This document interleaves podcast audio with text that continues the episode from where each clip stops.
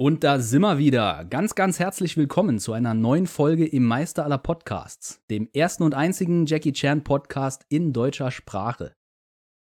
Ich freue mich, heute hier für euch sprechen zu dürfen, denn beinahe wäre das gar nicht zustande gekommen. Heute haben wir eine ganz, ganz, ganz besondere Ausgabe und warum die so besonders ist, ja, das werde ich im Verlauf dieser Episode noch öfter erwähnen. Da gibt es nämlich einige Hinweise für. Ähm, Folge 32, das Rush Hour Franchise. Trilogie, Serie, Reboot. Genau darum soll es heute gehen. Bevor wir aber ins Thema einsteigen, möchte ich noch einen kleinen Exkurs machen. Vielleicht habt ihr es mitbekommen, am vergangenen Wochenende wurde mein YouTube-Kanal gelöscht. Ohne Vorankündigung, zumindest für mich ähm, war von jetzt auf gleich Jackie Chan Deutschland weg. Über 30.000 Abonnenten haben sich gefragt, oder vielleicht auch nur wenige, ähm, wo sind die Inhalte hin? Da war doch mal was. Ja, da war wirklich mal was.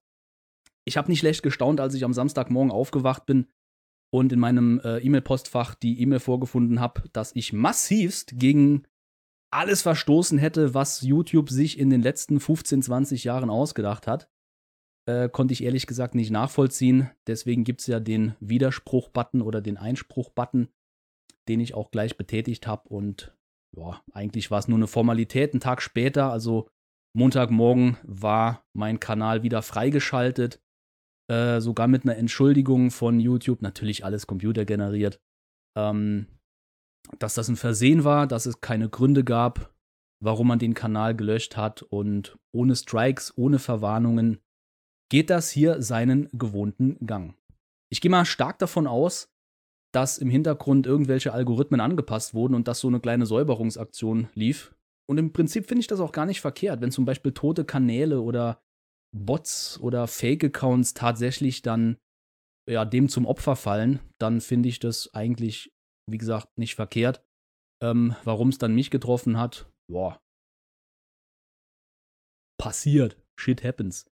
Ähm, natürlich verwende ich sehr viel Fremdmaterial von Jackies Kwai Show äh, Kanal aus China. Und in China nimmt man es nicht so genau, was die Musikrechte angeht. Und das korreliert natürlich auch im Westen. Und wenn man die Sachen natürlich eins zu eins hochlädt auf YouTube, dann sagt YouTube gerne mal, äh, hör mal, hier ist ein Musikstück drin, das wir so nicht äh, durchgehen lassen können. Da müssen wir Urheberrechtsansprüche geltend machen. Also schalten wir entweder Werbung dafür oder der Urheber möchte quasi Einsicht haben in deine Statistiken. Mir ist beides Latte. Ich verdiene an diesem Kanal nichts auf YouTube. Ich mache das als Hobby für mich, als Ehrenamt sozusagen. Äh, von daher gönn dir. Ist auch eigentlich legitim, wenn man auf Fremdmaterial zugreift, dass die Urheber dafür auch ähm, entlohnt werden. Ich habe kein Problem damit. Äh, ich hätte es nur schön gefunden, wenn man mich vorher informiert hätte. Aber wie gesagt, shit happens. Das war computergeneriert, Algorithmus. Von daher Widerspruch eingelegt. Innerhalb von ein paar Stunden war das Teil wieder da. Jetzt gilt es halt zu beobachten, wie es weitergeht. Ähm, natürlich werde ich in Zukunft auch immer wieder bei neuen Videos, die ich hochlade, darauf achten, dass die Community-Richtlinien eingehalten werden. Ich lege auch sehr, sehr viel Wert darauf, dass ja, äh, das Wording in den Kommentaren stimmt. Ich kann nicht alle Kommentare durchlesen oder übersetzen. Immerhin sind da mittlerweile über 20, 30 verschiedene Sprachen aktiv in dem äh, äh, Account. Ähm, aber dafür gibt es ja auch eine Blacklist, wo man schon vorfiltern kann. Sehr viele Hasskommentare werden dadurch automatisch schon nicht angezeigt und erleichtern mir die Arbeit beim Löschen und vor allem auch ja, YouTube nochmal die, die Arbeit. Ne? Und vor allem, wir wollen einfach nur die Inhalte genießen. Wenn ihr euch streiten wollt, macht das in eurer Freizeit, aber nicht in meinem Kanal bitte. So, das soll es an dieser Stelle zu diesem Thema gewesen sein. Wir steigen jetzt aber ins Hauptthema ein, Rush Hour.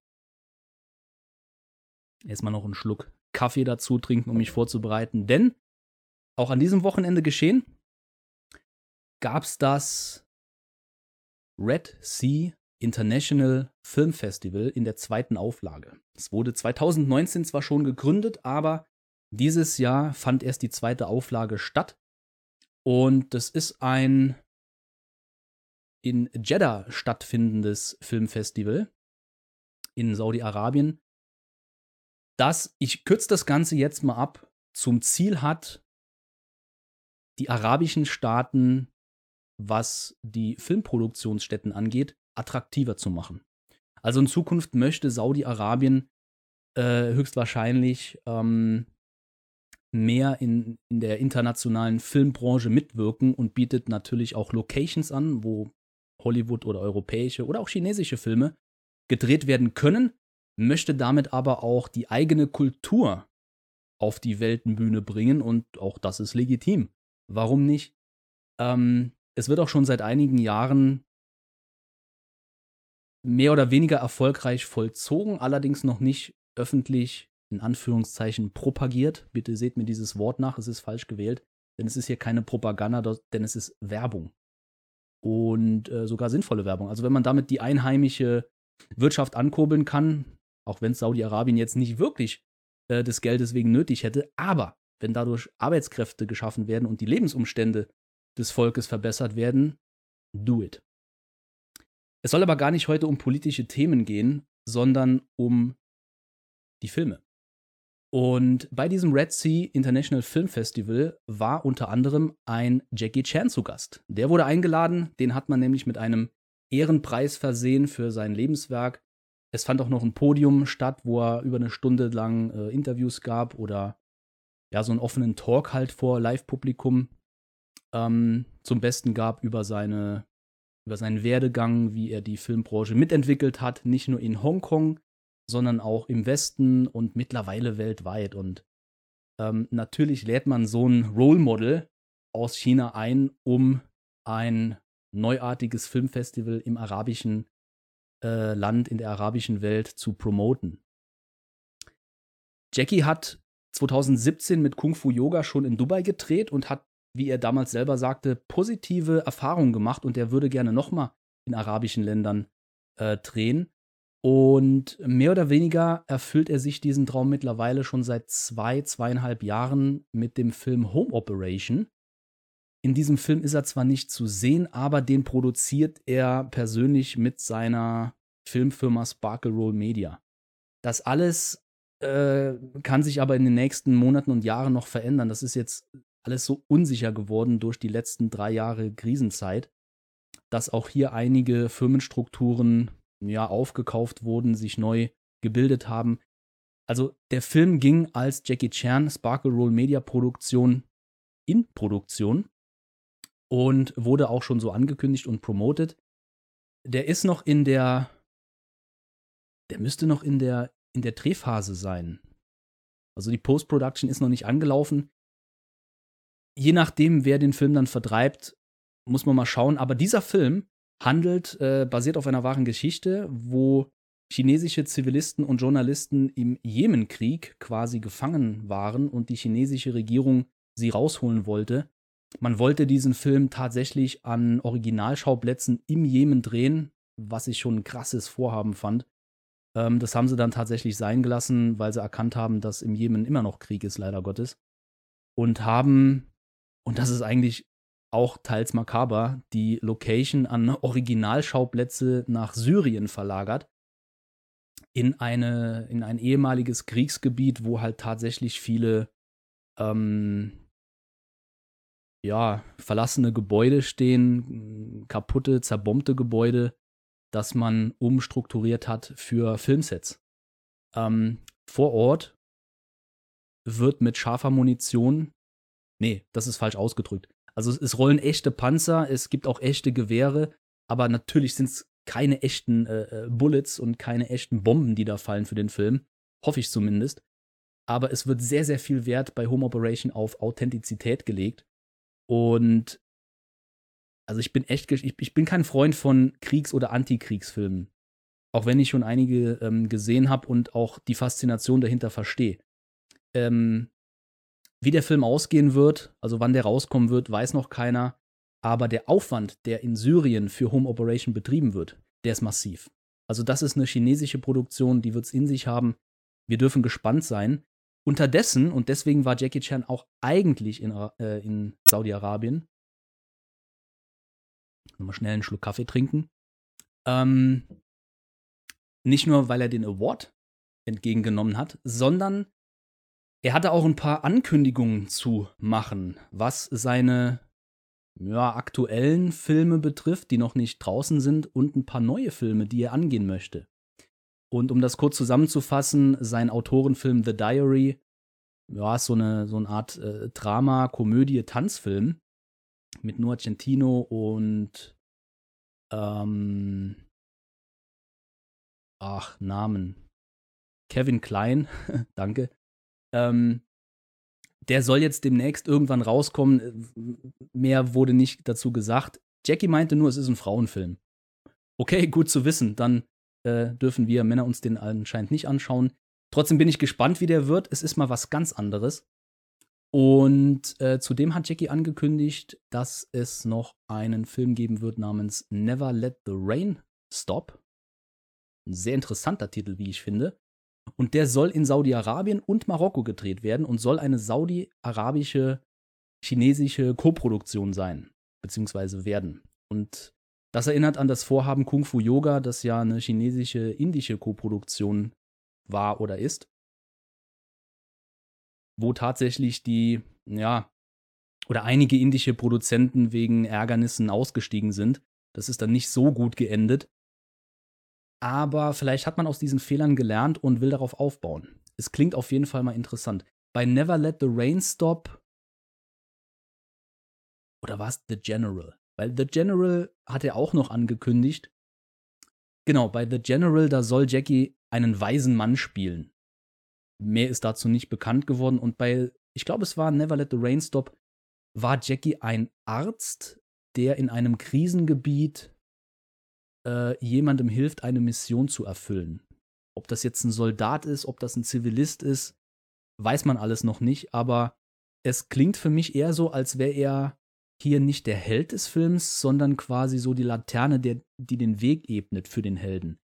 Wenn das der Fall sein sollte, finde ich das schon höchst interessant und vielleicht hat Jackie aus den letzten Jahren der doch eher Fail-Filmen gelernt und ähm, nimmt sich so ein bisschen zurück aus der Action-Comedy und versucht wirklich ähm, seriöses Drama zu produzieren und darzustellen.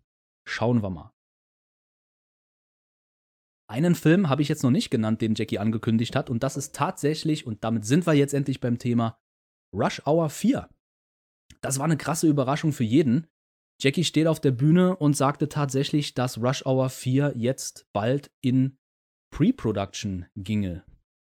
Und da habe ich mir gedacht, das passt jetzt eigentlich zeitlich für mich zumindest super ins Programm. Denn äh, während ich diese Nachricht vernommen habe, habe ich tatsächlich die letzten Folgen der Rush Hour Serie gesehen, die seit November auf Tele 5 lief. Es war zwar keine Serienpremiere, aber eine Senderpremiere, die lief zum ersten Mal auf Tele 5. Und da ich die Serie damals auf, ich glaube, Sat 1 lief die, äh, nicht gesehen habe, dachte ich, hey, nimmst du das mal nach? Schaust mal, ob da ein paar Bezüge zu Jackie und seinen Original Rush Hour Filmen drin sind, auch zu Chris Tucker und Co. Und schreibst einen Artikel drüber, schreibst ein Review drüber. Dieses Review ist online, das könnt ihr lesen. Ich habe natürlich den Originalartikel unten in der Videobeschreibung verlinkt auf meiner Website und dachte, ich gebe jetzt noch ein paar Hintergrundinformationen um dieses ganze Rush Hour Thema hier in meiner Podcast Folge Nummer 32. So, und bevor wir jetzt ähm, die Rush Hour Filme so ein bisschen Revue passieren lassen, droppe ich mal den ersten Hinweis, warum ich das so spannend fand, dass am Wochenende mein Kanal gelöscht wurde. Ich habe es gerade erwähnt, heute gibt es die Folge 32 und ähm, ich wollte tatsächlich an dem Morgen, als ich die E-Mail las, dass mein Kanal jetzt gelöscht wurde, hatte ich mich eigentlich darauf vorbereitet und darauf eingestellt, dass ich an diesem Tag genau diese Folge aufnehmen möchte, Folge 32. Und mein Kanal wurde mit 32.000 Abonnenten gelöscht. Das fand ich schon ein Zufall. Ähm, jetzt wird's richtig nerdy um nicht zu sagen verschwörerisch, Jackie Chans Lieblingszahl ist die 32. äh, es hat mich an dem Morgen tatsächlich erstmal schockiert, dass mein Kanal weg war, aber im zweiten Moment habe ich genau diese dreimal 32 vor meinen Augen gesehen und musste wirklich lachen und dachte so, hey, okay, dann soll es vielleicht so sein. Äh, legen wir einfach mal Widerspruch ein. Der Tag war dann ähm, für mich eben kein Arbeitstag. Ich habe gechillt und nehme diese Folge einfach ein paar Tage später auf. So, und jetzt habe ich mir, wie gesagt, gedacht, ich gehe jetzt einfach mal das Rush Hour Franchise in Kürze mit euch durch. Ich hatte dazu Ende 2017 schon mal einen Artikel geschrieben, der ist auch immer noch online auf meiner Website, auf Deutsch und auf Englisch. Und der lautet: Jackie Chan bestätigt Rush Hour 4, die Historie der Buddy-Film-Trilogie. Und da könnt ihr alles genau nachlesen, wie es ja, bis zu einem gewissen Punkt sich ähm, verlaufen hat mit dem Rush Hour 4 Projekt. Ich überlege noch, ob ich diesen Artikel update durch die jüngsten Informationen, die rausgekommen sind, würde sich eigentlich anbieten. Wenn ihr also den Podcast jetzt hört und ihr schallt auf diesen Artikel, kann es sein, dass die Aktualisierungen noch nicht vollzogen worden sind. Äh, vielleicht einfach mal noch ein paar Wochen reinschauen, denn ja, zum Jahresende hin habe ich andere Projekte noch offen und da gehe ich ganz am Schluss dieser Folge noch drauf ein. Also wie ihr seht, heute wird es sehr, sehr verschachtelt, aber auch sehr interessant. Rush Hour 4. Fangen wir erstmal vorne an. Wie ist Rush Hour eigentlich zustande gekommen? Wie wir alle wissen, vielleicht aber auch ein paar nicht, wurde Jackie Chan 1980 das erste Mal mit Hollywood konfrontiert, indem er Battle Creek Brawl, Brawl, äh, Brawl Battle Creek Brawl, also die große Keilerei ähm, und die auf dem Highway ist die Hölle los Filme drehen durfte oder musste. Na, das ist ein anderes Thema, gehe ich jetzt nicht drauf ein. Auf jeden Fall war, waren seine ersten Erfahrungen durchwachsen. Äh, die große Keilerei kam unter sehr, sehr dubiosen Umständen zustande und deswegen war Jackie froh, diesen Film, äh, ich glaube, in New Mexico zu drehen und konnte damit nicht nur sein Englisch aufbessern, er hat auch viele Kontakte knüpfen können, hat auch, ja, äh, was Filmemachen angeht, viel vom Westen gelernt. Auch wenn der Film gefloppt ist und er da nicht wirklich so zu steht, hat er doch seine Anhängerschaft hier in Deutschland und vor allem auch in Großbritannien. Der Film scheint immer mehr zu einem Klassiker zu werden. Kann ich vielleicht an anderer Stelle mal genauer drauf äh, eingehen. Auf jeden Fall ein paar Jahre später hat er dann mit dem zweiten Teil von Auf dem Highway ist die Hölle los nochmal seine Pflicht, also seine Vertragspflicht für Golden Harvest erfüllt. In einer, ja, nicht mal Nebenrolle, es war eigentlich nur ein Cameo. Und in den Jahren dazwischen gab es immer wieder Gespräche mit James Clickenhaus, äh, aber auch mit Burt Reynolds. Äh, Jackie und Burt Reynolds wollten in den 80er Jahren tatsächlich mal einen Film zusammen machen, der so ähnlich aufgebaut war wie ähm, die, die Highway-Filme. Ich müsste jetzt lügen, ich weiß nicht mehr das Jahr genau, aber es könnte so 85, 85, 86 gewesen sein, dass Burt Reynolds Jackie in Hongkong besucht hatte. Da gibt es noch äh, tolle Fotos von, die kann ich gerne mal posten auf meinem Instagram-Account. Ah, super Werbung eingeblendet. ähm, und da wurde darüber berichtet, damals schon in den Fanclub-Heften, dass Burt Reynolds extra nach Hongkong gekommen ist, um mit Jackie ein Filmprojekt zu besprechen. Nee, ich glaube, es war sogar noch später. Es war bei irgendeiner Geschäftseröffnung. War das Star East? Nee, das war schon ein bisschen später. Ich kram das Ganze mal aus und lasse euch das wissen bei Gelegenheit. Auf jeden Fall aus dem Projekt wurde leider nichts. Ähm, stattdessen wurde Ende 84 der Protector gedreht mit Danny Aiello. Und das war ein absolutes Hassprojekt von Jackie. Ähm, er hatte gehofft, nach den eher durchwachsenen Erfahrungen bei Battle Creek Pro 1980 hier positive Erfahrungen machen zu dürfen. Das wurde zunichte gemacht und er hatte überhaupt keinen Bock mehr mit den USA zu arbeiten. Das ging sogar so weit, dass er aus Frust hm, ja, die Rechte an den asiatischen Ausstrahlungsrechten äh, äh gekauft hat, hat den Film umgeschnitten, ein paar Szenen neu gedreht, eine neue Subhandlung dazu gedichtet und hat gesagt, das ist jetzt äh, mein Protektor für Asien, mit dem Rest habe ich nichts mehr zu tun und ich mache es in Zukunft besser. Aus Frust heraus entstand dann 1985 äh, Police Story Aber lange Zeit hat dann Jackie wirklich den USA und Hollywood damit den Rücken gekehrt. Und er wollte keine westlichen Filme mehr machen. Auch wenn Golden Harvest und Raymond Shaw das wollte, sagte er, nö, vermittel mich ja nicht mehr dahin, habe ich keinen Bock zu. Ja, und der Erfolg äh, in Hongkong und der Welt sollte ihm eigentlich recht geben. Und erst als Rumble in the Bronx als Thema aufkam, hat er sich wieder so ein bisschen dem Westen angenähert, allerdings unter seinen eigenen Bedingungen. Rumble in the Bronx ist ein Hongkong-Film und wurde in Kanada gedreht, auch wenn er in der Bronx spielt. Ähm, erst zwei Jahre später sollte Rumble in the Bronx dann wirklich dafür sorgen, dass Jackie in den USA äh, richtig bekannt gemacht wurde. Ähm, alte Filme von ihm wurden neu aufgelegt. Er unterschrieb bei der Agent Morris Werbeagentur. Ähm, es wurde geplant, eine Autobiografie für den westlichen Markt zu machen und die Werbemaschinerie kam ins Laufen, ins Laufen, ins Laufen. Und man plante natürlich schon den einen Blockbuster, um Jackie in Hollywood zu präsentieren. Und der musste einfach knallen. Und es war 1997, Jackie war in Südafrika unterwegs und drehte ähm, Jackie Chan is Nobody, Who Am I? Und auch eine Hongkong-Produktion allerdings äh, sehr westlich angehaucht für den internationalen Markt. Und ähm, am Set oder ans Set kam an einem Tag ein junger Regisseur, der sich zwei Jahre zuvor mit Money Talks und Chris Tucker einen Namen machte. Und das war Brad Redner. Äh, ich müsste lügen, wie alt er war, vielleicht 25, 26. Also er war wirklich sehr jung und kam ans Set nach Südafrika geflogen mit seinem Skript Rush Hour, hat mit Jackie und Willie Chan zu Abend gegessen, war komplett gejetlaggt, hat aber gesagt, er besteht darauf, dass Jackie da mitmachen muss, nicht nur weil er ein Fan ist, sondern weil das die Rolle für Jackie ist. Hier kann er wirklich Fuß fassen. Und Jackie hatte natürlich Bedenken und sagte erstmal nicht zu, sagte, okay, wir überlegen uns das, aber ganz ehrlich, so eine richtige Lust habe ich nicht dazu. Und er wurde dann tatsächlich von Willie Chan dazu überzeugt, dass das jetzt der richtige Zeitpunkt sei, um in Hollywood nochmal durchzustarten und vor allem das richtige Skript. Weil wenn er jetzt noch warten würde, dann hätte sich das Thema Hollywood für ihn ein für alle Mal erledigt.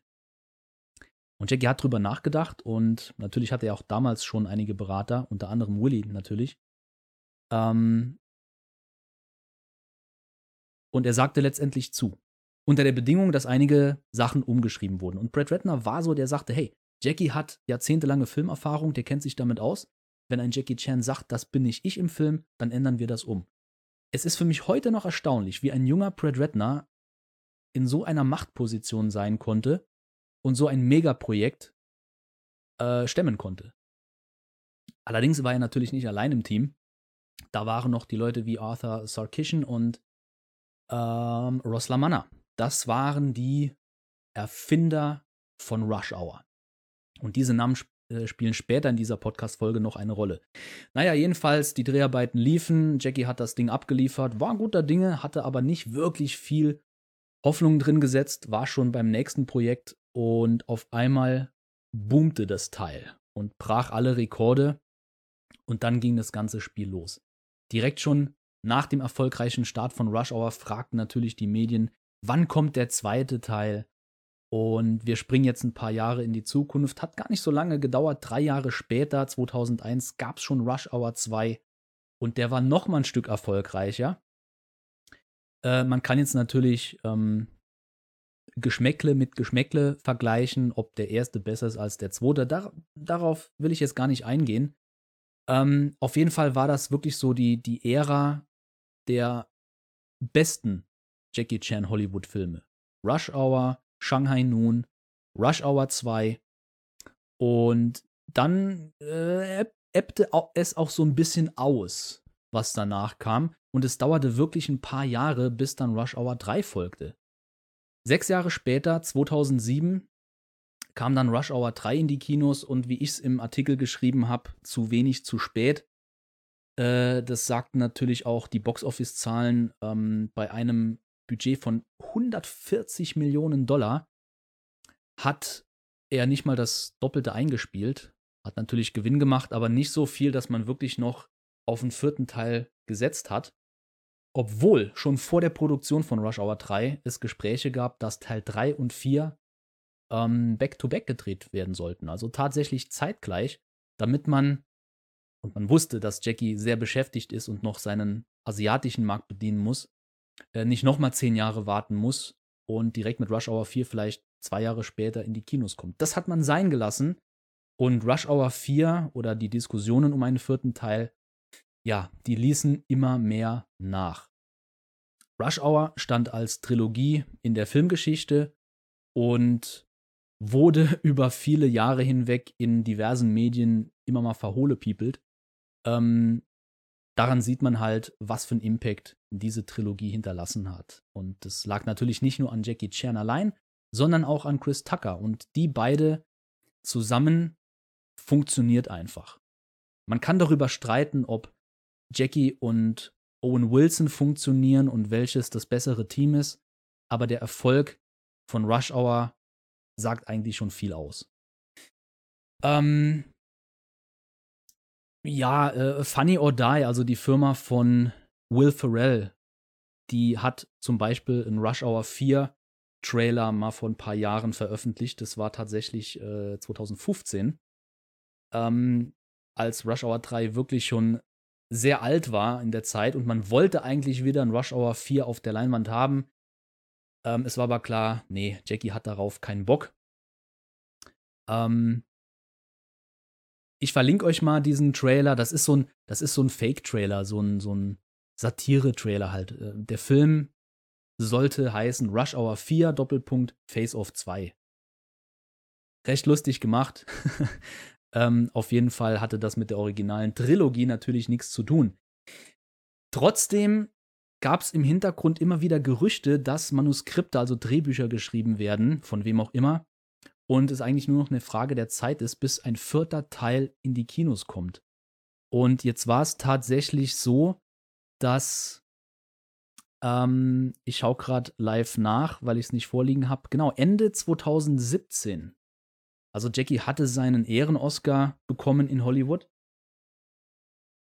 und war wieder in aller Munde.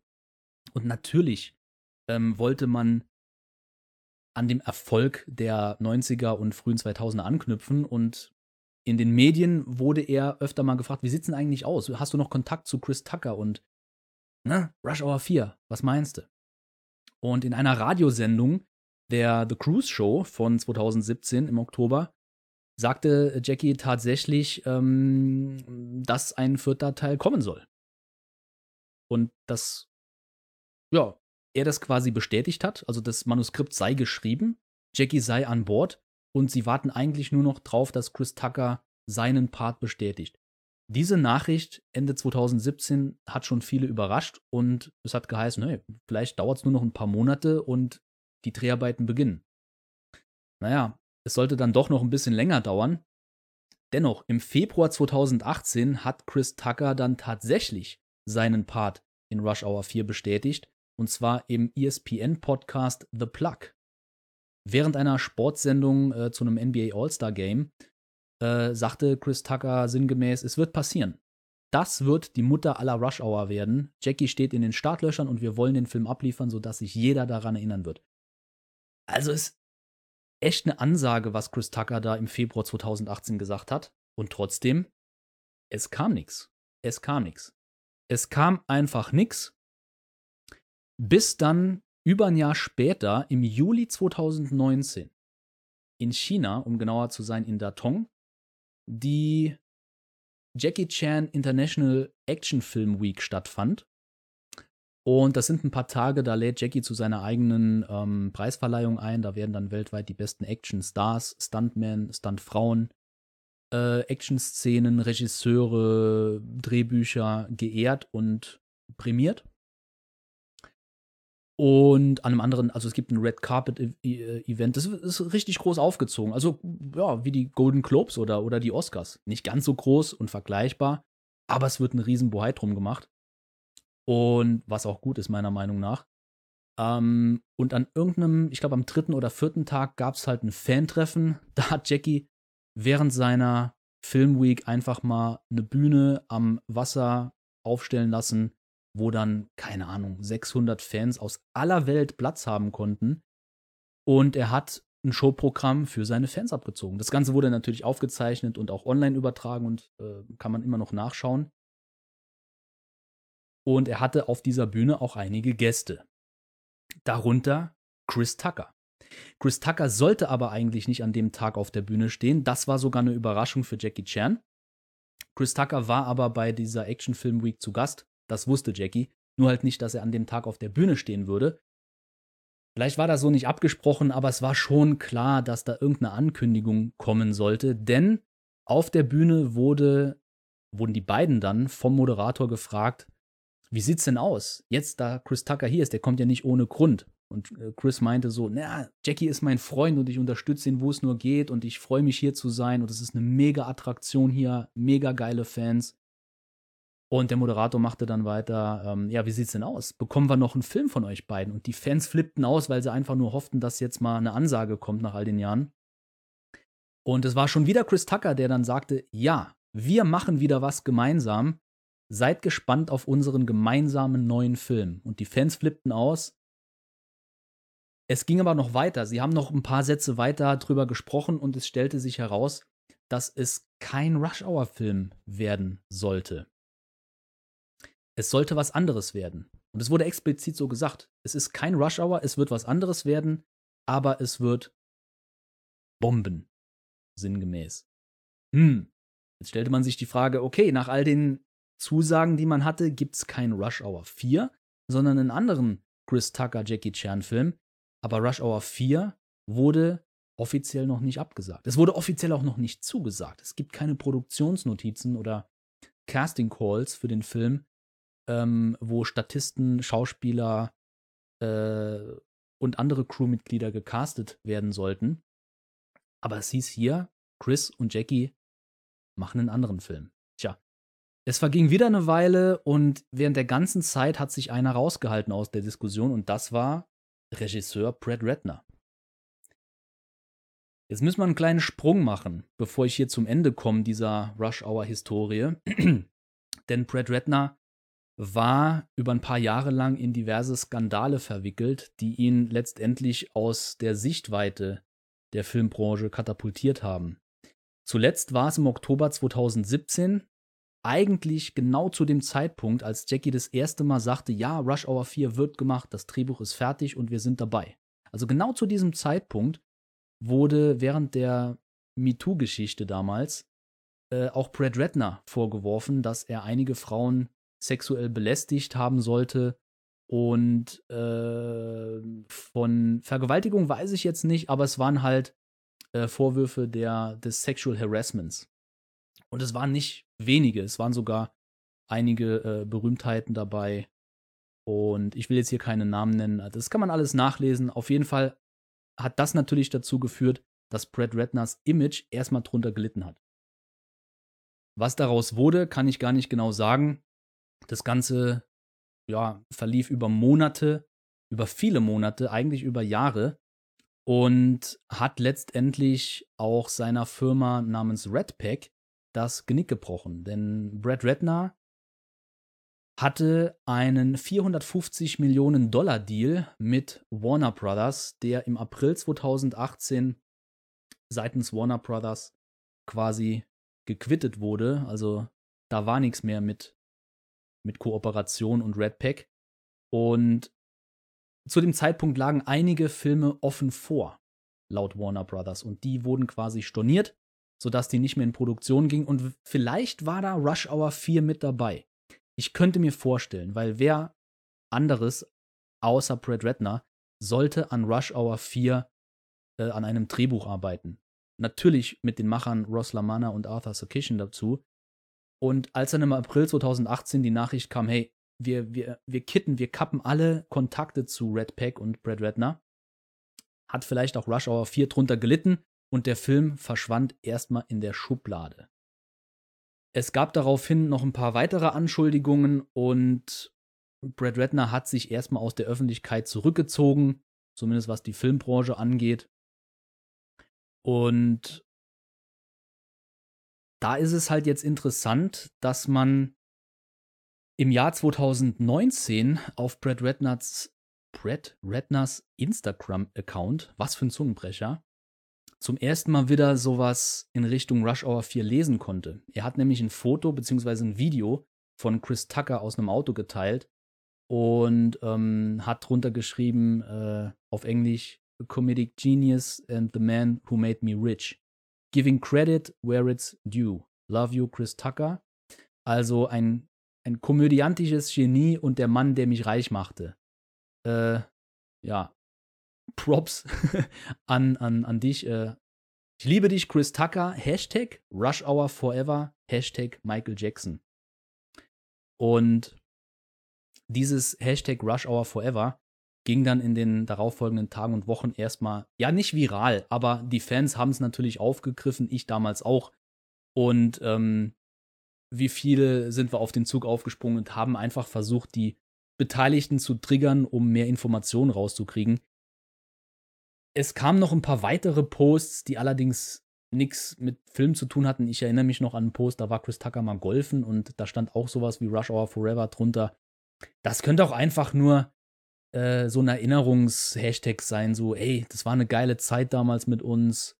Und ähm, ja, das wird uns immer für immer in Erinnerung bleiben. Was halt wichtig ist zu wissen, Rush Hour Forever wird hier nicht mit Forever als Wort geschrieben, sondern vier Ever, so ein kleines Wortspiel. Und da ist halt so, der, der vierte Teil wird da so ein bisschen angeteasert.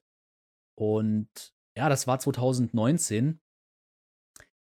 Ähm, aber trotzdem, seither hat man immer noch nichts Neues gehört. Ganz im Gegenteil, in den Jahren 2018 bis 2020, und das habe ich auch in den letzten Folgen Podcast mal erwähnt, in der Folge Bitcoin-Skandal ähm, und Casting-Scams, wo tatsächlich die JC Group, also Jackie Chans Muttergesellschaft, sag ich mal, ähm, einige offizielle Ankündigungen raushauen musste, wo drin stand, dass es keine derzeitigen Arbeiten an zum Beispiel Shanghai Noon 3 oder äh, was war es noch? Nee, Karate Kid 2 und, und, und, und sowas geben wird. Und das war eine Zeit, war gerade, ich glaube, auf den Philippinen oder Indonesien super viele ähm, Casting-Scams abgelaufen. Also, und einer der Drahtzieher wurde jetzt vor kurzem auch erst gefasst. Viele sind davon gekommen, aber einer der Drahtzieher wurde tatsächlich gefasst geht es halt auch um, um ja, Geldwäsche und, und, und Betrug und sowas. Wenn euch das Thema interessiert, hört mal rein in meine, ich glaube, letzte Folge war das Bitcoin und Casting Scams. Auf jeden Fall, Rush Hour 4 war irgendwann kein Thema mehr. Noch eine kleine Anekdote. Schon nach der Veröffentlichung von Rush Hour 3 im Jahr 2017 hat Brad Redner angekündigt, dass er sehr wahrscheinlich nicht mehr für einen vierten Teil als Regisseur zur Verfügung stehen wird. Äh, warum das damals gesagt wurde, weiß ich ehrlich gesagt nicht. Ich gehe mal davon aus, dass, dass er auch einfach jetzt einen Abstand haben wollte zu dieser äh, Filmreihe, die ihn zwar reich und berühmt gemacht hat, aber als Künstler oder Regisseur will man auch andere Projekte verfolgen und man will nicht immer auf dieses eine Projekt reduziert werden. Und Dazu kommt vielleicht noch der nicht unbedingt grandiose Erfolg von Rush Hour 3.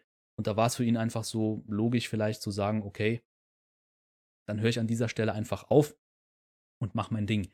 Trotzdem hat er dann im Jahr 2017, und das war ein halbes Jahr, bevor Jackie Chan im Interview bestätigt hatte, dass Rush Hour 4 jetzt fertig geschrieben ist und in die Produktion gehen kann, also ein halbes Jahr zuvor, hat ähm, Brad Redner in einem Interview gesagt, ja, einen vierten Teil wäre schon cool, den nennen wir dann einfach Grumpy Old Rush Hour. Also, ja, schlecht gelaunter alte Rush Hour, äh, weil er sich so ein bisschen drüber lustig gemacht hat, dass Chris Tucker und Jackie ja auch älter werden und mittlerweile in einem Alter sind, wo man ihnen vielleicht nicht mehr ganz so viel Action als Polizist abnehmen würde. Hat sich da natürlich auf äh, den Film Ein verrücktes Paar von 93 mit Walter Matthau war das, glaube ich, äh, berufen. Und was aber jetzt interessant ist, er hat damals 2017 schon gesagt, er will neben Jackie Chan und Chris Tucker in dem Grumpy Old Rush Hour äh, Shah Rukh Khan als Nebenfigur einführen. Shah Rukh Khan, wer ihn nicht kennt, ähm, SRK abgekürzt, einfach mal googeln. Shah Rukh Khan ist der oder einer der drei, vier bekanntesten Bollywood-Darsteller, äh, der als Stuntman angefangen hat und als Action-Darsteller und mittlerweile auch äh, äh Drama-Darsteller wirklich Karriere machte. Und natürlich präsentiert Shah Rukh Khan somit den indischen Markt. Und das war, wie gesagt, 2017. Jackie hat seinen Ehren-Oscar bekommen. Im Frühling 2017 sagt Brad Redner, ja, so einen vierten Teil namens Grumpy Old Rush Hour kann man machen. Am besten noch mit Shah Rukh Khan, hahaha, lustig, lustig. Dann können wir noch den indischen Markt mit bedienen. Ein halbes Jahr später sagt Jackie, ja, Rush Hour 4 ist fertig geschrieben. Wir haben alle zugesagt, wir warten nur noch auf Chris Tucker. Fünf Monate später sagt Chris Tucker zu. Ein Jahr später heißt dann, nee, wir machen kein Rush Hour, wir machen was ganz anderes. Also irgendwo hat sich das da im Laufe ja, der, der Jahre verlaufen. Was aber jetzt interessant ist, dass Brad Redner damals schon Shah Rukh Khan mit ins Spiel gebracht hat. Denn, und jetzt komme ich zum aktuellen Zeitgeschehen, wie am Anfang gesagt, war Jackie ja jetzt im Dezember auf dem Red Sea International Film Festival eingeladen in Jeddah, Saudi-Arabien. Und nicht nur er war eingeladen, sondern auch noch ein paar andere ähm, Filmemacher. Und darunter war auch ein Guy Ritchie, aber auch ein Shah Rukh Khan. Und das erinnert an ein Foto Jetzt muss ich überlegen, wo das, das war nicht in Jeddah damals, das war, ah, ich bin mir jetzt nicht sicher, ich glaube, es war auch in Saudi-Arabien bei einem anderen Podiumstreff.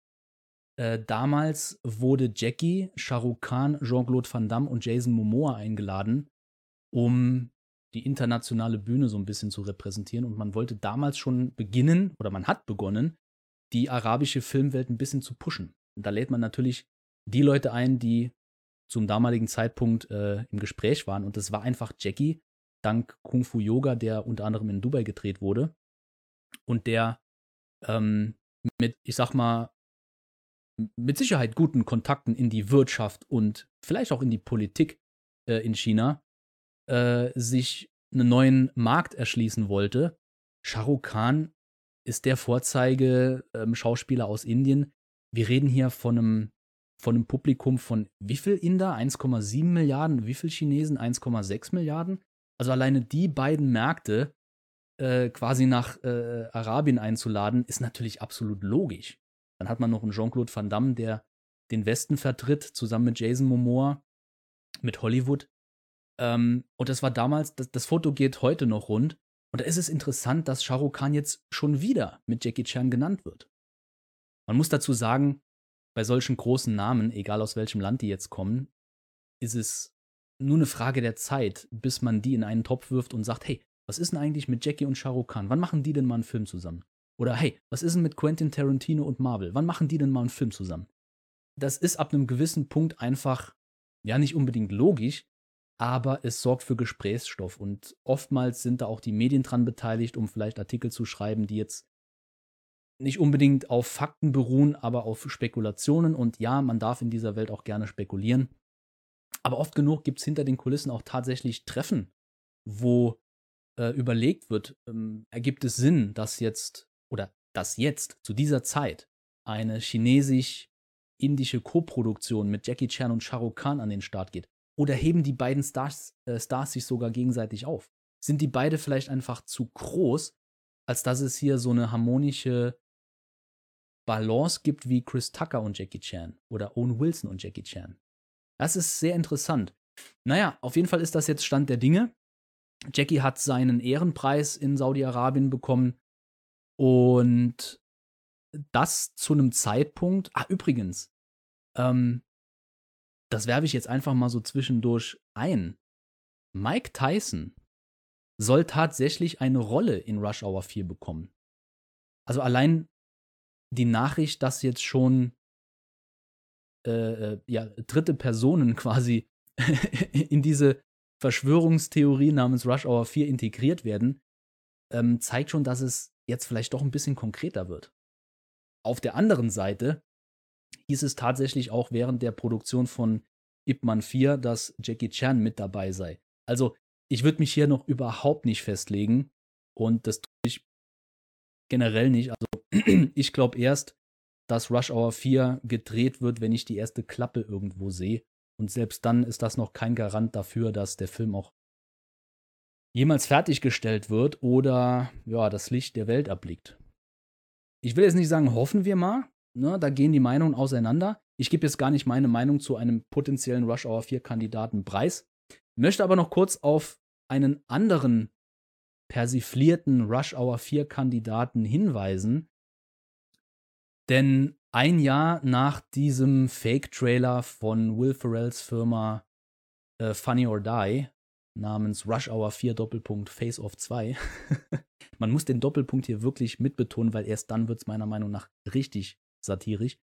Ähm, kam Seth Meyers auf die Idee, während des Panama-Skandals oder der Panama Papers-Skandals äh, ein bisschen Bezug drauf zu nehmen und quasi einen Rush Hour 4 Doppelpunkt Russian Hour zu präsentieren. Dazu gibt es keinen Trailer, sie haben einfach nur in der ja, Late-Night-Show mit Seth Meyers ein Plakat von Rush Hour 3 genommen und Chris Tucker gegen Putin ausgetauscht. Wer die Hintergründe nicht kennt, der Panama Papers-Skandal ist 2016 aufgeflogen, als viele Berühmtheiten, Lobbyisten, Wirtschaftsbosse, Politiker und Künstler, also Stars, ähm, wegen Steuerhinterziehungen auf einer Liste standen. Und darunter tatsächlich auch Jackie Chan und ein Wladimir Putin. Und naja, weil die USA es so irgendwie mit dem Russen immer haben, hat sich das als billiger Gag angeboten. Rush Hour 4, Doppelpunkt Russian Hour, also Russlandstunde, als Gag in die Show einzubinden. Möge jeder selber darüber urteilen. Nun ja, wir kommen jetzt in die Neuzeit, hätte ich jetzt fast gesagt. Ähm, die Nachricht, dass Rush Hour 4 jetzt fast in Pre-Production gehen soll mit Mike Tyson während eines äh, arabischen Filmfestivals, wo Jackie einen Preis bekommen hat, hat mich dermaßen überrascht, weil ich wirklich zu dieser Zeit während meiner Sichtung der Rush Hour Serie von 2016 beschäftigt war und ich dachte so, hey, das trifft sich cool. Mache ich mal eine Podcast-Folge drüber. Da sind wir jetzt mittendrin. Und jetzt gehe ich so ein bisschen auf diese Serie ein, aber nicht en Detail, denn die ganzen Hintergründe könnt ihr tatsächlich auf meiner Webseite nachlesen. Den Artikel habe ich euch verlinkt, wie gesagt. Ich habe jede einzelne Folge äh, gereviewt und habe hier sowohl den Inhalt der Story mit Hintergrundinformationen, Produktionsnotizen, und Easter Eggs miteinander vermischt. Das heißt, ich unterscheide hier nicht zwischen Abschnitt Inhalt, Abschnitt Sonstiges, Abschnitt Hintergrund, sondern ich habe versucht, das Ganze ein bisschen lockerer zu schreiben, ein bisschen unterhaltsamer. Erstens, weil es doch ziemlich viel Text ist und man so vielleicht besser am Ball bleiben kann. Und zweitens, weil es damit vielleicht ein bisschen unterhaltsamer ist, denn die Serie, ah, die ist ah, hart. Hart an der Grenze und das ist jetzt nur meine Meinung, schlecht. Falls ihr die Serie vorher sehen wollt, dann schaltet jetzt einfach ab und kommt zu einem späteren Zeitpunkt nochmal an diese Stelle in der Podcast-Folge zurück. Ich kann euch aber sagen, so viel verrate ich hier nicht. Das steht dann alles in den Artikeln drin. Ich habe vorher auch noch eine Spoilerwarnung drin, also falls ihr nicht mehr dran denken solltet. Unterm Strich geht euch hier aber nichts verloren. Also mal kurz zum Hintergrund. Die Rush Hour Serie wurde 2016, ähm, also 2015 produziert und 2016 auf CBS in den USA das erste Mal gestartet. Sie hat in einer Staffel 13 Folgen und wurde tatsächlich nach Folge 8 schon abgesetzt. Die anderen Folgen waren zwar abgedreht und auch fertig produziert. CBS sagt aber, boah, die Einschaltquoten sind so mies, wir wollen hier nicht unseren Ruf verlieren, wir setzen die jetzt einfach ab. Aus irgendwelchen Gründen vielleicht, ähm, ja, weil der Terminplan das anders nicht vorsehen konnte, hat man gesagt, okay, komm, wir haben Geld und Zeit investiert. Vielleicht gab es auch Verträge, die lauteten, dass die alle ausgestrahlt werden müssen, keine Ahnung. Auf jeden Fall hat man sich dann ich glaube, das war im Mai 2016, als es eine Unterbrechung gab von ein paar Monaten, währenddessen dazu entschieden, wir hauen die letzten Folgen noch raus und ab Juli, August kamen dann die letzten Folgen der Rush Hour Serie bis Folge 13 und dann war Schluss. Dann war es auch gar kein Thema mehr. Die Serie hat aber wenig mit den Originalfilmen zu tun. Ein kleiner Hinweis vorab: Die Rush Hour Serie basiert, und das sieht man auch in jedem Vorspann einer Folge, auf dem Film Rush Hour. Das heißt, auf dem Originalfilm von 1998. Ähm, ich kann euch schon mal eins vorweg sagen: Es gibt auch Bezüge zu dem zweiten Teil von Rush Hour, zum dritten Teil eher weniger bis gar nicht. Aber die Story ist eigentlich schnell umrissen. Es gibt einen Hongkong-Cop, das ist in diesem Fall Jonathan Lee, gespielt von Jonathan Fu. Und es gibt diesen LAPD-Detective namens James Carter. James Carter wird hier gespielt von Justin Hires, im Original von Chris Tucker. Und während eines Falls in Hongkong, bei dem sogar Lees Schwester mit beteiligt ist, ähm, führen die Wege nach LA. Lee etabliert sich beim LAPD, löst einige Fälle mit und auch alte Bekannte kommen auf. Also zum Beispiel äh, Chris Tuckers Cousin aus dem ersten Teil, der da wirklich als ja, harter Gangster eingeführt wurde, äh, nennt sich hier Gerald und ist eher so ein Kleinganove, der immer am Start ist und man fragt sich die ganze Serie über, was macht der da überhaupt? Ich meine, der hat ein paar lustige Auftritte, aber in welcher Welt würde ein Zivilist bei Undercover-Aktionen mit Schusswaffen äh, seinem Cousin helfen? Und das ist ein Riesenmanko. Die Serie ergibt einfach null Sinn. Klar, wir reden hier von einer fiktiven Serie, gar keine Frage. Und selbst in Rush Hour, Rush Hour 2 und Rush Hour 3, ergibt nicht alles einen Sinn.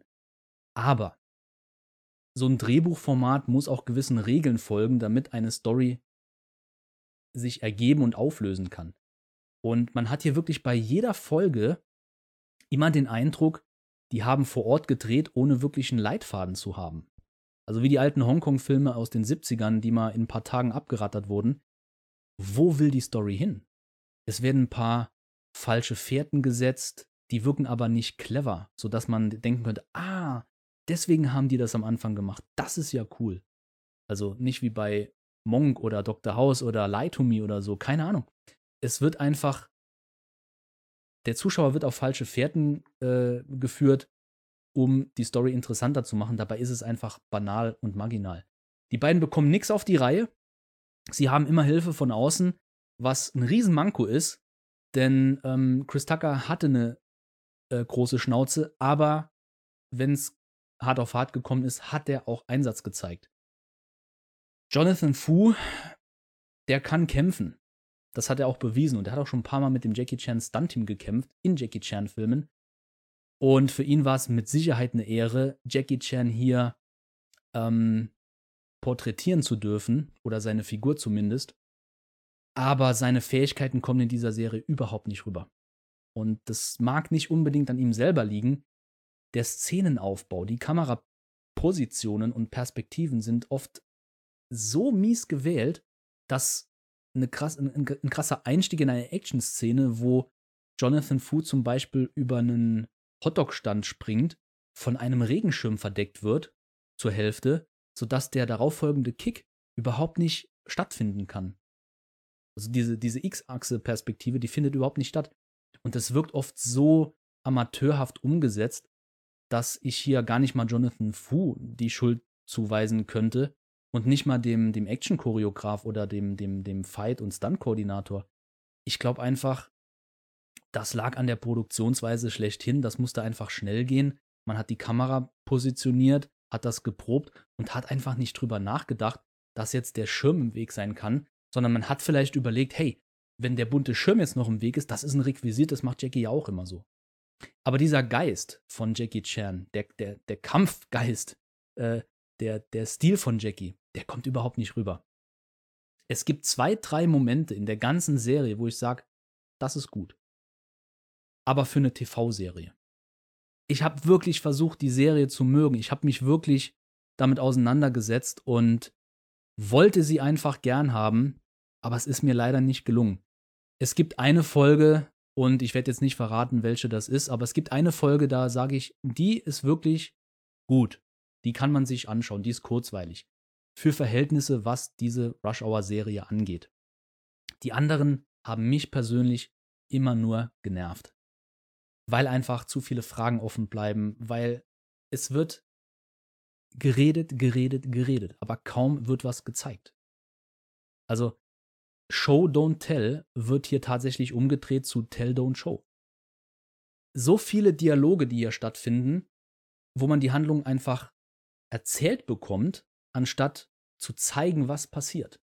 Und das ist ein zweites großes Manko, was ich hier auszusetzen habe an Rush Hour. Ähm, ich muss aber auch gestehen, ich habe im Verlauf meiner Sichtung die Charaktere mögen gelernt. Ich will nicht sagen schätzen gelernt.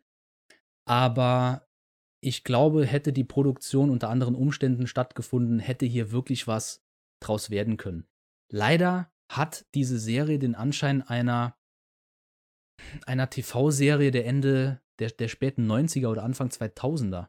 Und irgendwie muss ich an diese Serie denken mit diesen Fahrradcops in Florida. War das in Florida? Keine Ahnung. Wie heißen die überhaupt? Das war irgendwas mit Blue. Äh, äh, äh. keine Ahnung. Irgendwie hat der Stil, äh, hat mich an diese Serie von damals erinnert. Es gibt einige Nebenfiguren, die neu sind, aber auch Charaktere aus dem Rush Hour Film, die wiederkehren. Die wurden hier aber natürlich neu besetzt. Also aus den Originalfilmen spielt keiner mit. Ähm, Chris Tuckers Captain beim LAPD ist mittlerweile eine Frau, Captain Lindsay Cole, und die macht einen guten, macht einen guten Eindruck. Hat hier, hat hier auch zwei, dreimal ähm, ihre guten Auftritte. Ein Sidekick von Chris Tucker ist äh, Didi Diaz, gespielt von Amy Garcia. Im Original ist das Detective Johnson, glaube ich. Ähm, auch hier gibt es einige Bezüge. Sie macht einen guten Eindruck, aber das ständige Gequengle von Justin Hyers, aka äh, James Carter, und der stoische Gesichtsausdruck von Jonathan Fu, aka Jonathan Lee, ist einfach too much. Da ist keine Bandbreite drin, da gibt es keine Emotionen. Man kann sich als Zuschauer oder ich kann jetzt nur für mich sprechen, aber es fällt mir wirklich schwer, mich da in die Figuren hineinzuversetzen. Und ich glaube sogar, ich gehe sogar so weit zu behaupten, dass das vielen so geht. Denn ansonsten hätten sich die Serie damals allein schon in den USA viel mehr Leute angesehen. Und sie wäre nicht nach der achten Folge abgesetzt worden, um im selben Jahr nochmal für ein paar Folgen zurück an den Start zu kommen. Also man wollte das Projekt eigentlich nur abschließen und weitermachen. Das Kuriose dabei ist, dass Brad Redner, Ross LaManna, Arthur Sarkisian, also die Leute der Originaltrilogie, hier federführend mit dabei waren. Die Drehbücher von den einzelnen Folgen stammen allerdings von nicht wiederkehrenden Autoren, teilweise schon, und die Regiearbeit übernahmen auch andere. Also das Projekt Rush Hour TV-Serie von 2016 ist leider kläglich gescheitert. Ich verweise an dieser Stelle nochmal auf meinen Online-Artikel dazu, der sehr detailliert ist und ja, meine Meinung widerspiegelt, aber auch ein paar Fakten mit integriert, ein paar tolle Easter Eggs und lustige Gags ein bisschen analysiert. Ich habe auch noch einen, wo habe ich's? Ich scroll mal gerade nach.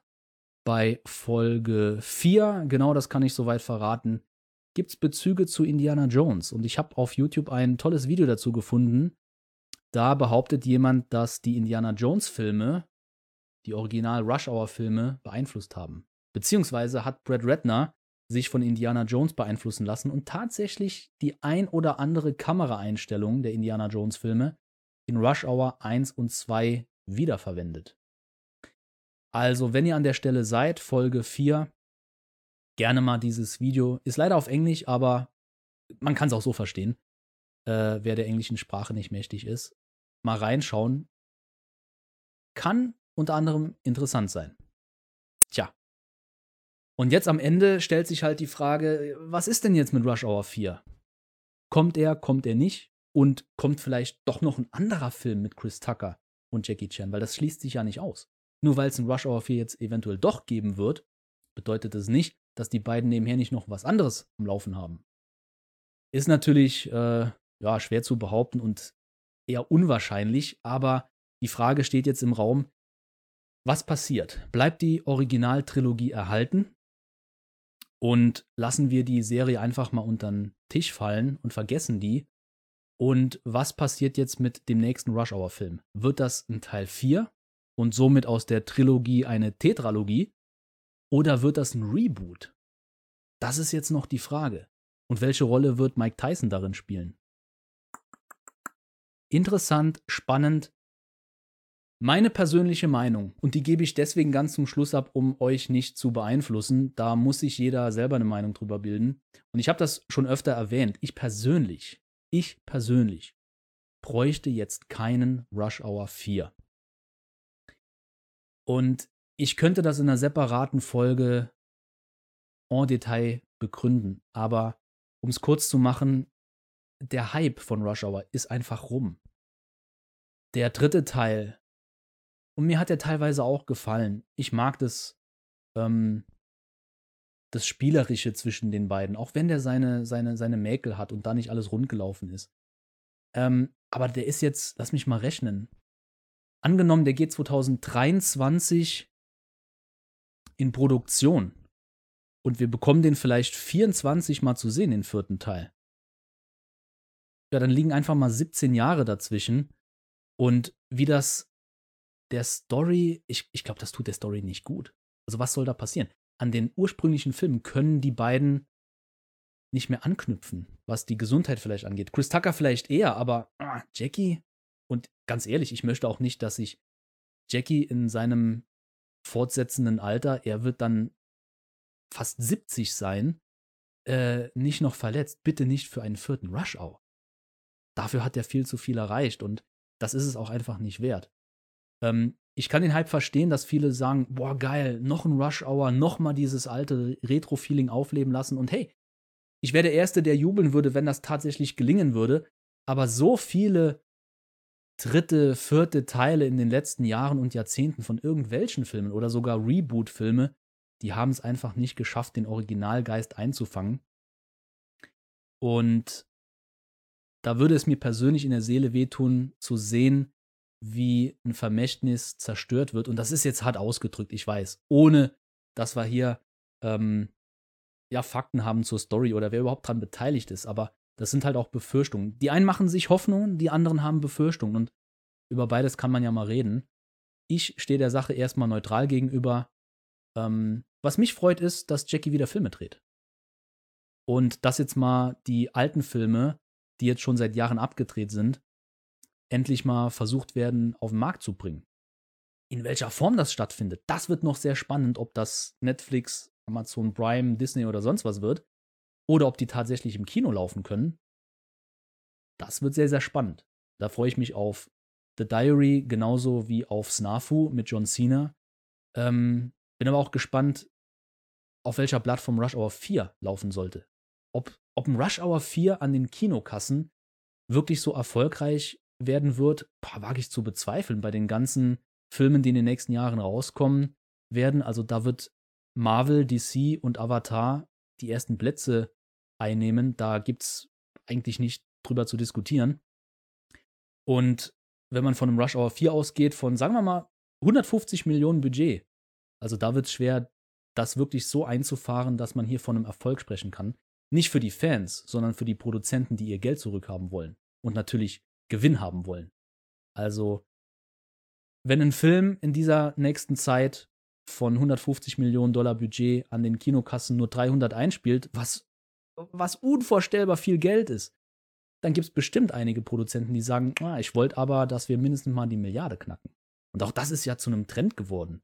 Äh, nur wer die Milliarde knackt, der ist einer der erfolgreichsten Filme überhaupt. Also man sieht, man muss hier unterscheiden zwischen der Fankultur und ja, der Produktion. Wie der Zeitgeist sich jetzt entfalten wird, das wird sich zeigen.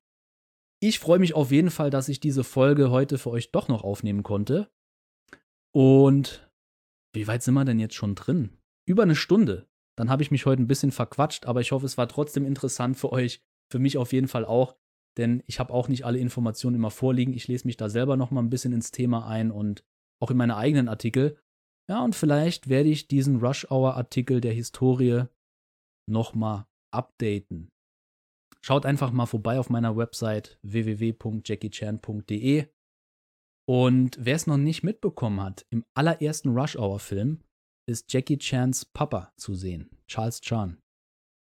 Ich habe den damals äh, bei der hundertsten Sichtung oder was gesehen und dachte so, das kann nicht sein.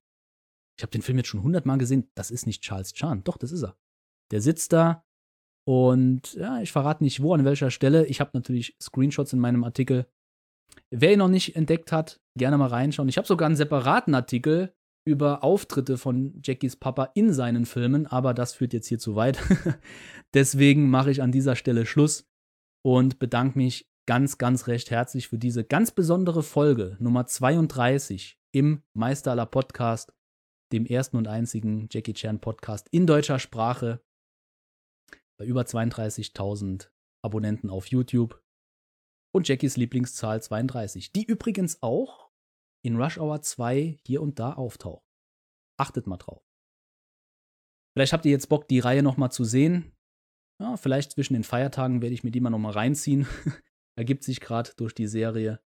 Und ansonsten wünsche ich euch noch eine schöne Zeit. Ach ja, und bevor ich es vergesse, sollen wir vielleicht über die Feiertage ein Live-Event machen? Soll ich mich vielleicht auf YouTube mal live einschalten, mit oder ohne Kamera, dass wir vielleicht hier so eine Art Fragen- und Antwortspiel machen können? Ihr könnt euch zum Chat dazuschalten. Wenn ihr Bock habt, richte ich noch eine Zoom-Konferenz ein oder so, dass ihr auch mitreden könnt, dass wir uns unterhalten können. Wäre das was? Hättet ihr da Lust drauf? Lasst es mich gerne wissen in den Kommentaren oder schreibt mir über Facebook, Instagram, E-Mail oder sonst wie. Das dürfte die letzte Folge im Jahr 2022 gewesen sein. Nächstes Jahr haben wir dann 23. Hey, da haben wir wieder die umgedrehte 32. Bevor ich mich hier aber in der Numerologie verliere, mache ich erstmal Pause. Wir hören uns im nächsten Jahr. Vielleicht vorher noch mit einem Live-Event. Mal gucken. Vielen Dank fürs Zuhören und bis dann. Euer Thorsten. Ciao.